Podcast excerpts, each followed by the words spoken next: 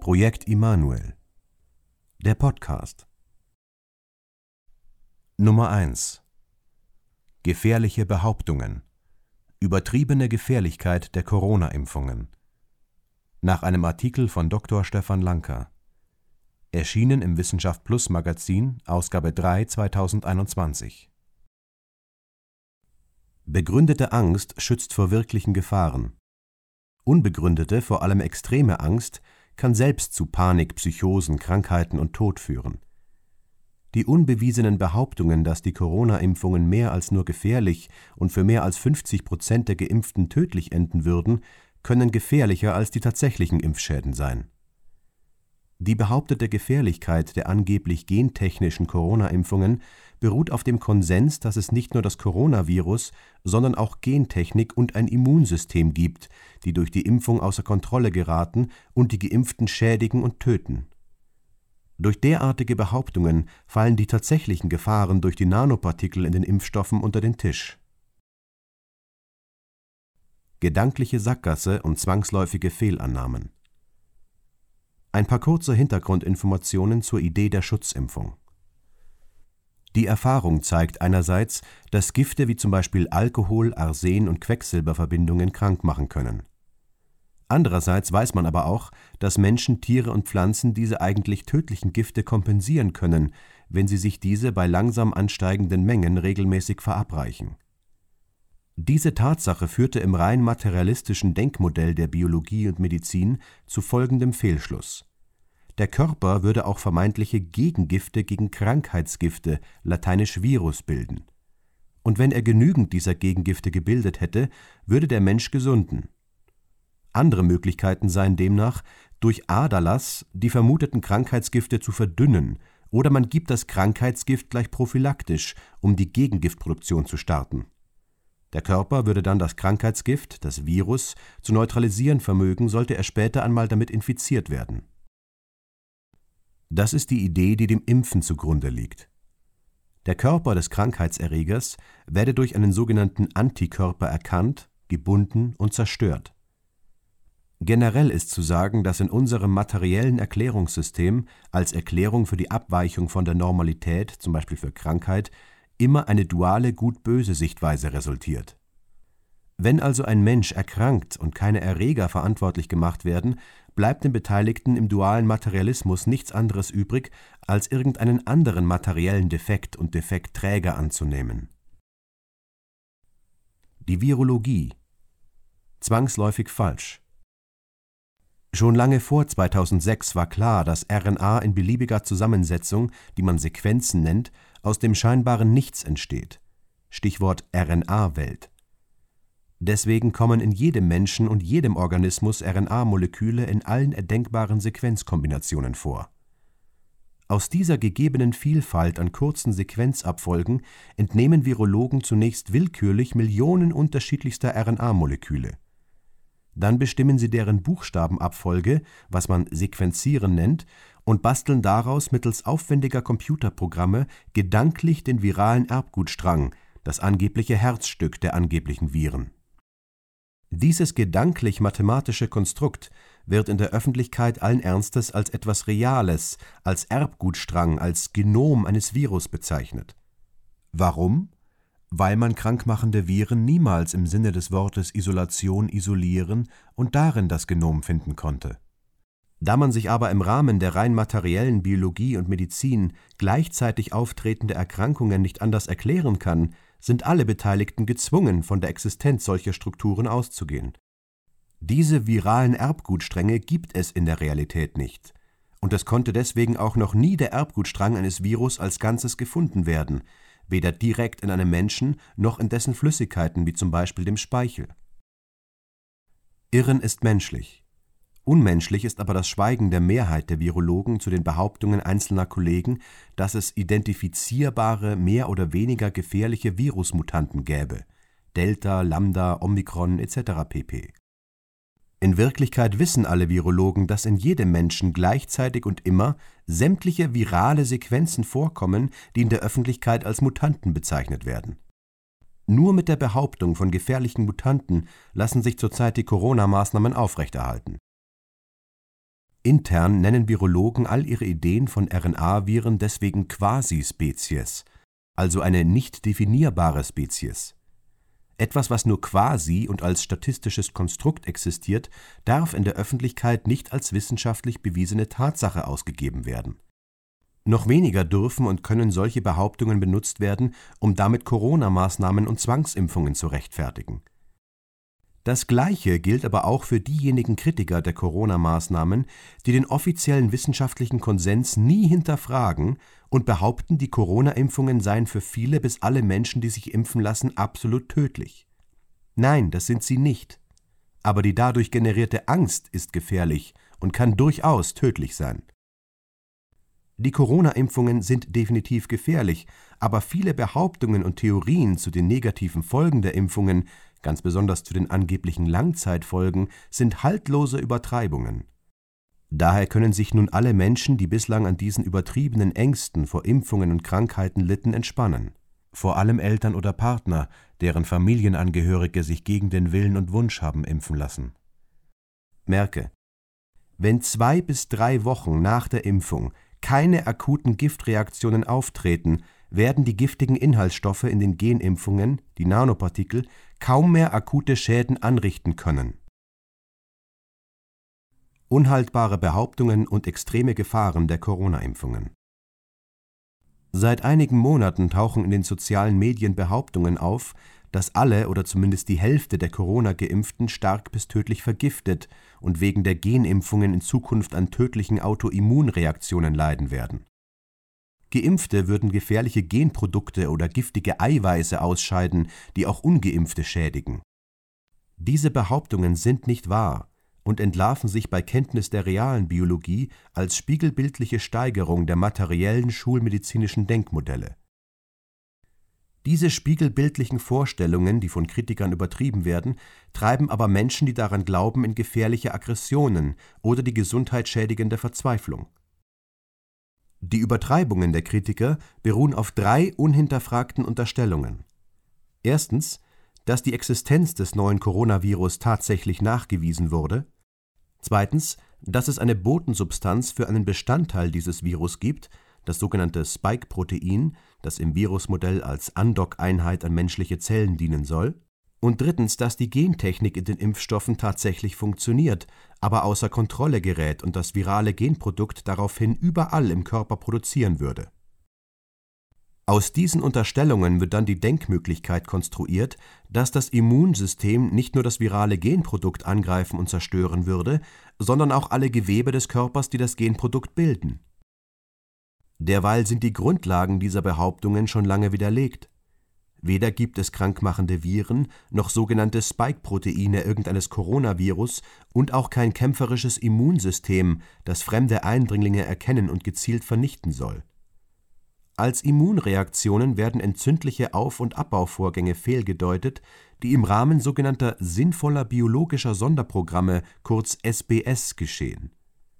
Diese körpereigenen Programme können als Notfallplan eines jeden Organismus bezeichnet werden Sie sollen dem Individuum das Überleben in einer anhaltenden existenziellen Extremsituation ermöglichen. In den irrigen Vorstellungen, in die der Materialismus alle Anhänger zwingt, werden diese Vorgänge dagegen als jeweils unterschiedliche Erkrankungen gedeutet. In Wirklichkeit gehören immer ein Aufbau und ein Abbauvorgang von Geweben zu einem sinnvollen biologischen Sonderprogramm. Die sogenannten Antikörper bei diesen Molekülen handelt es sich unter anderem um kugelförmige Eiweißkörper, die als Globuline bezeichnet und im materiellen Zwangsdenken von Krankheitsgift und Gegengift als Antikörper fehlgedeutet werden. In Wirklichkeit dienen diese Globuline dem Aufbau von Gefäßen, den Adern wie Arterien, Venen und Nerven, die besonders bei Neubildung von Geweben immer in höherer Konzentration benötigt werden Globuline werden aber auch immer dann gebildet, wenn im Körper vorhandene Eiweißstrukturen, besonders die der Gefäße und Nerven, durch Gifte aller Art angegriffen werden. Das ist auch der Grund, warum in allen Impfstoffen immer extrem giftige Substanzen vorhanden sind, denn ohne diese würde es kaum bis keine sicht- oder messbaren Immunreaktionen geben. Allerdings werden diese giftigen Substanzen in den Impfstoffen als Adjuvantien, als Hilfssubstanzen bezeichnet, weswegen diese nicht dem strengen Arzneimittelrecht unterliegen und deren Anwesenheit und Wirkung deswegen einfach ignoriert werden. Diese Hilfssubstanzen sollen dem eigentlichen medizinisch relevanten Impfbestandteilen, den angeblich viralen Eiweißen, dienen, ihre Wirkung zu entfalten die Hilfssubstanz soll das angeblich virale Eiweiß lange genug im Körper herumtragen und dem Immunsystem präsentieren, damit es überhaupt messbare und starke Immunreaktionen gibt.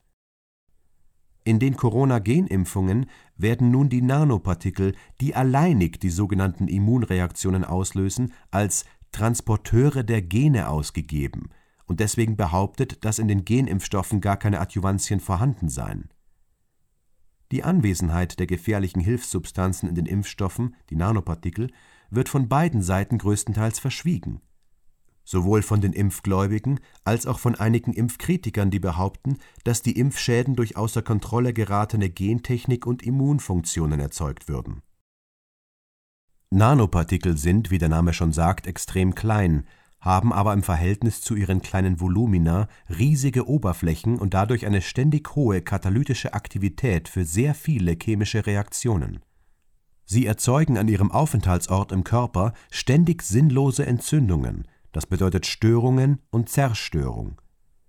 Es sind genau diese Nanopartikel, die neben den psychosomatischen Impfschäden für die toxischen Schäden der Corona-Impfungen verantwortlich sind Implantiert in den Muskel erzeugen sie dort ständig Zerstörung und in Folge Reparaturvorgänge, für die der Körper eine größere Menge an Globulinen freisetzt als normal. Diese Vergiftungsfolgen durch die implantierten Nanopartikel werden als Immunschutz fehlgedeutet. Werden die Nanopartikel nicht lange genug im Muskel gehalten und gelangen in die Blutbahn, kann das zu Thrombosen führen, die Ausfallerscheinungen, Lähmungen und Tod verursachen können Gelangen die fettlöslichen Nanopartikel in Nervenbahnen, die die ebenso fettlösliche Bau und Energiesubstanz des Lebens zum Gehirn führt, ist dies die Ursache der beobachteten schnellen neurologischen Ausfälle, unter anderem Fallsucht und Narkolepsie, aber auch von Überdruck im Gehirn, der zu Bewusstlosigkeit und Tod führen kann. Sogenannte Immunreaktionen versus Vergiftungsfolgen die Mehrheit der Impfschäden durch die giftigen Nanopartikel in den Corona-Genimpfungen geschieht sofort, innerhalb weniger Tage bis circa drei Wochen. Wer diese Zeit ohne Schäden übersteht, kann davon ausgehen, dass die Nanopartikel mittlerweile im ganzen Körper verteilt und zum Teil ausgeschieden wurden. Durch diese Verdünnung und Ausscheidung haben die Partikel ihr tödliches Potenzial verloren die beobachteten Impfschäden können deswegen nicht mit der Wirkung der angeblichen Gene in den Impfstoffen und eines angeblichen Immunsystems erklärt werden. Denn diese Reaktionen würden nach allen bisherigen Erkenntnissen Wochen bis Monate benötigen. All den Kritikern, die eine extrem hohe Todesrate behaupten, ist die Tatsache nicht bekannt, dass RNA, die in den Muskel gespritzt wird, keinerlei entzündliche oder sonst wie messbare Reaktionen erzeugt. Sie wird schlichtweg sofort abgebaut das wurde in den Jahren 2013 bis 2016 von Mitarbeitern der RNA-Impffirma CureVac bemerkt, die in Folge auf weitere Widerlegungen der Anwendbarkeit von RNA als Impfstoffe gestoßen sind.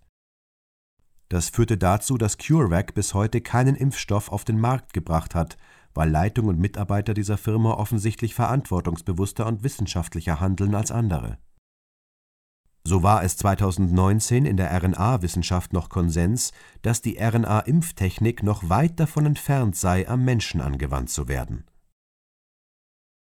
Der ehemalige deutsche Gesundheitsminister Jens Spahn öffnete die Geldbeutel der Bürger und spendete der Firma CureVac in Tübingen 300 Millionen Euro, damit sie überhaupt überleben konnte, denn sie war schon längst pleite und überschuldet der ebenso komplett verschuldeten Krebs-RNA-Impffirma BioNTech in Mainz, die nach einem vorangegangenen Verkauf schon wieder komplett pleite und überschuldet war, spendete niemand etwas, weswegen die Firma, um sich zu retten, im Januar 2020 plötzlich und mehr als hellsichtig statt Krebsmedikamenten Impfstoffe herstellte Allein der Glaube an Viren, Gene und ein kämpfendes Immunsystem hat es ermöglicht, dass BioNTech nicht nur überlebte, sondern zum Weltmarktführer avancierte. Nicht jede Firma hat auch eine solch vielversprechende Anschrift. In der Goldgrube 12 Mainz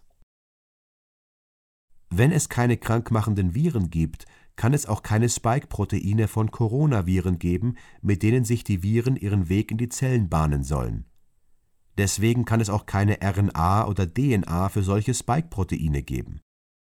Was es gibt, sind typisch menschliche Proteine, die in jedem Menschen gefunden werden und die eine Ähnlichkeit mit den Modellvorstellungen der Spike-Proteine haben, die eine Erfindung der Virologen sind. Nun fängt man an, in Corona geimpften Menschen nach Spike-Proteinen zu suchen und siehe da, man findet so ähnliche Eiweiße überall. Das gilt für die Impfer als Beweis, dass die Corona-Genimpfungen funktionieren und für Corona-Kritiker als Beweis, dass das Immunsystem nun bald einen Amoklauf gegen alle Geimpften starten würde, wenn im Herbst die vermeintlich natürlichen Coronaviren wiederkommen und das Immunsystem stimulieren würden. Was Corona-Gläubige und Kritiker übersehen haben, da sie keine Kontrollexperimente durchführen, ist, dass den Spike-Proteinen ähnliche Eiweiße ebenso häufig auch in allen ungeimpften Menschen zu finden sind. Also ist dieser angebliche Beweis des Auffindens von Eiweißen, die dem theoretischen Spike-Protein der Virologen ähnlich sind, eben kein Beweis dafür, dass es im Herbst oder sonst wann extreme und tödliche Autoimmunreaktionen in den Geimpften geben wird. Für die schnell eintretenden Schädigungen durch die Corona-Genimpfungen sind also die giftigen Inhaltsstoffe, die Nanopartikel, hauptverantwortlich. Es kann Entwarnung gegeben werden für die falschen Behauptungen, dass die Gene in den Impfstoffen und ein angeblich amoklaufendes Immunsystem in Zukunft Schäden erzeugen würden. Was aber langfristig wirkende und oftmals erst spät auftretende Impfschäden verursacht, ist wie bei allen Impfungen die sogenannte Psychosomatik, wenn der Impfakt an sich ein Trauma, einen biologischen Konflikt auslöst. Die dadurch ausgelösten Aufbau- und Abbauvorgänge werden meist erst nach Wochen oder Monaten sichtbar. Wenn der Impfakt sofort eine Wesensveränderung hervorruft, wie Aggressionen, Autismus, Manie, Depression, Bettnässen etc., ist damit klar, dass der Impfakt an sich einen solchen biologischen Konflikt ausgelöst hat die körperlichen Folgen, die parallel mit dieser Wesensveränderung ausgelöst werden, zum Beispiel immer Verdauungsprobleme bei Autismus, werden oft erst Wochen oder Monate nach dem Impfakt wahrgenommen, sind aber im Sinne der wirklichen Biologie reale Impfschäden.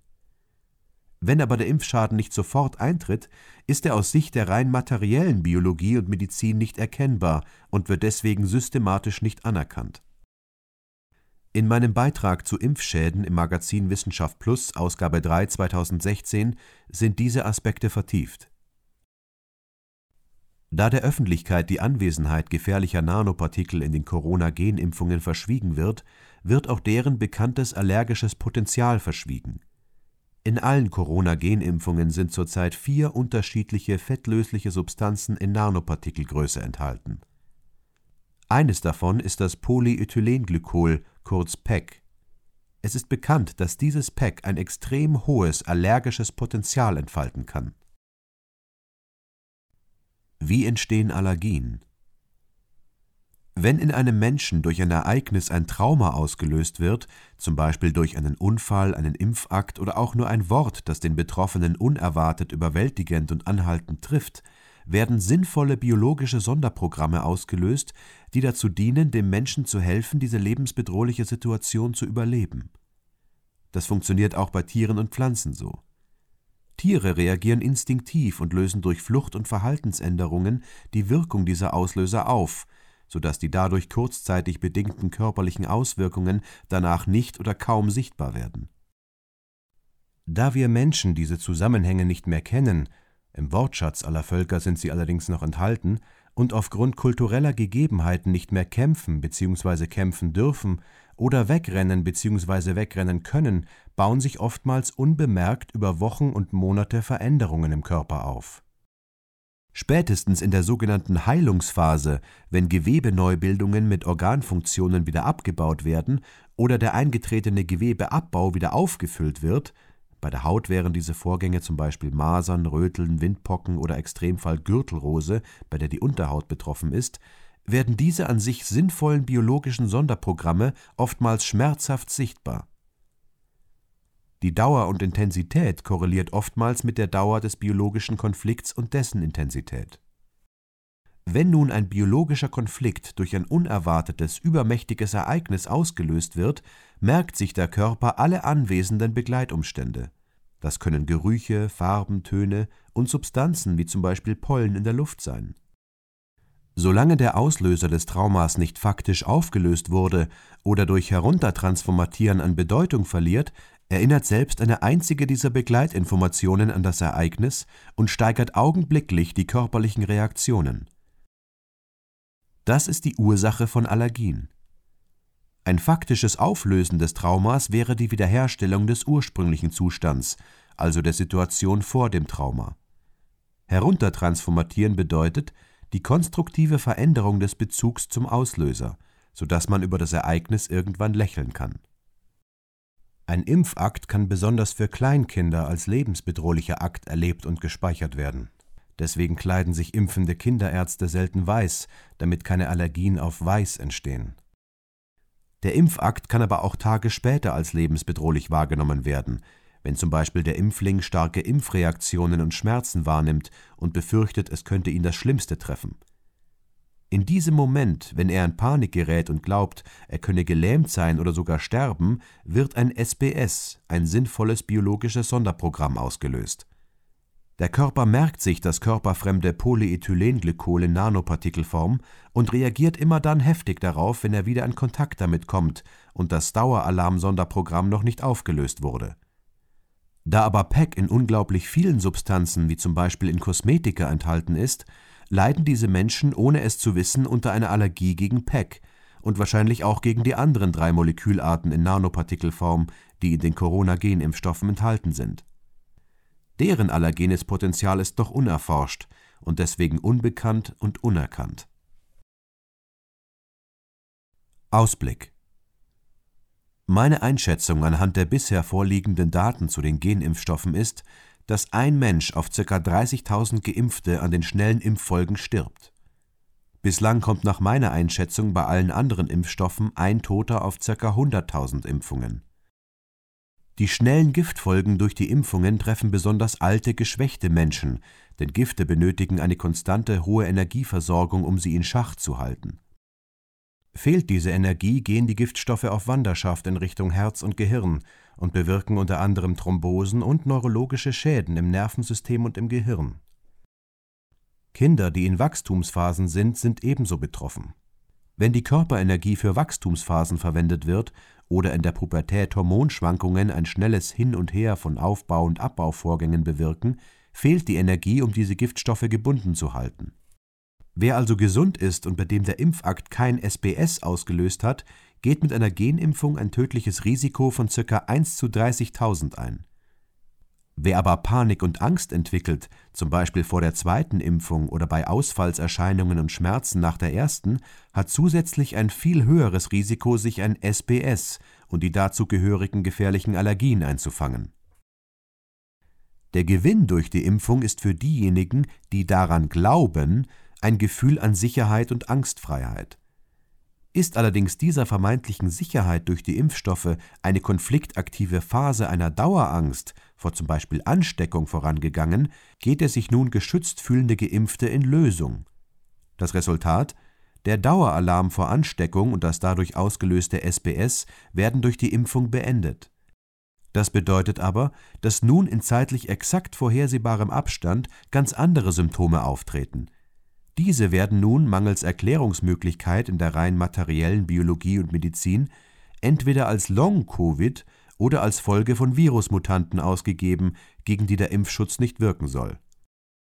Long-Covid ist nun die neue Mode in der Medizin, und jedem, der Long-Covid erforschen möchte, werden Millionen an Forschungsgeldern hinterhergeworfen wie schrieb Eugen Rosenstock-Huessy 1956, als er analysierte, dass und warum die Infektions- und Krebstheorien falsch sind, aber wegen Gesichtswahrung massenhaft Pseudoforschung getätigt wird?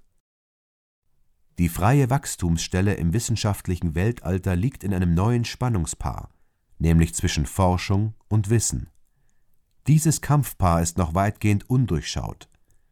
Wir Gelehrten tarnen uns als Forscher, so wie der alte Klerus sich als Heilige gebärdete, um auf diese Weise die Zerreißung in hi Klerus hi Volk hinzuhalten.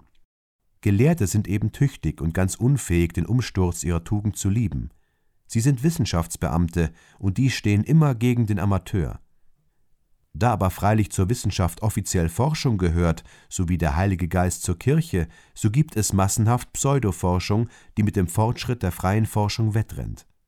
Und die erstere allein wird von den amtlichen Stellen und Stiftungen gewissenhaft unterstützt, denn allein diese erscheint den Berufsbeamten der Wissenschaft unterstützungswürdig. Solche Scheinforschung handelt nach dem Grundsatz Wasch mir den Pelz, aber mach mich nicht nass. Sie erforscht den Krebs nach den veralteten Ideen Louis Pasteurs, als sei er die Tollwut. Auszug aus dem Buch von Eugen Rosenstock-Hussy Im Kreuz der Wirklichkeit. Eine nachgoethische Soziologie. Band 1 Die Übermacht der Räume. Seite 119 bis 120. Thalheimer Verlag 2008-2009. Was sagt der US-Amerikaner? You get what you pay for. Und was sagt der Biologe? Du bekommst, was du glaubst. Den vollständigen Artikel mitsamt einem Quellenverzeichnis finden Sie im Wissenschaft Plus Magazin Ausgabe 3 2021. Der abgedruckte vollständige Artikel enthält sowohl ausführlichere Hintergrundinformationen zur Geschichte der materialistischen Schulmedizin als auch detailliertere Informationen zum Prinzip der Neuen Medizin bzw. Universalbiologie. Den Link zum W+Verlag finden Sie in der Beschreibung dieses Beitrags. Wenn Sie mehr zu Projekt Immanuel und unserer Arbeit erfahren möchten, besuchen Sie unsere Webseite www.projekt-immanuel.de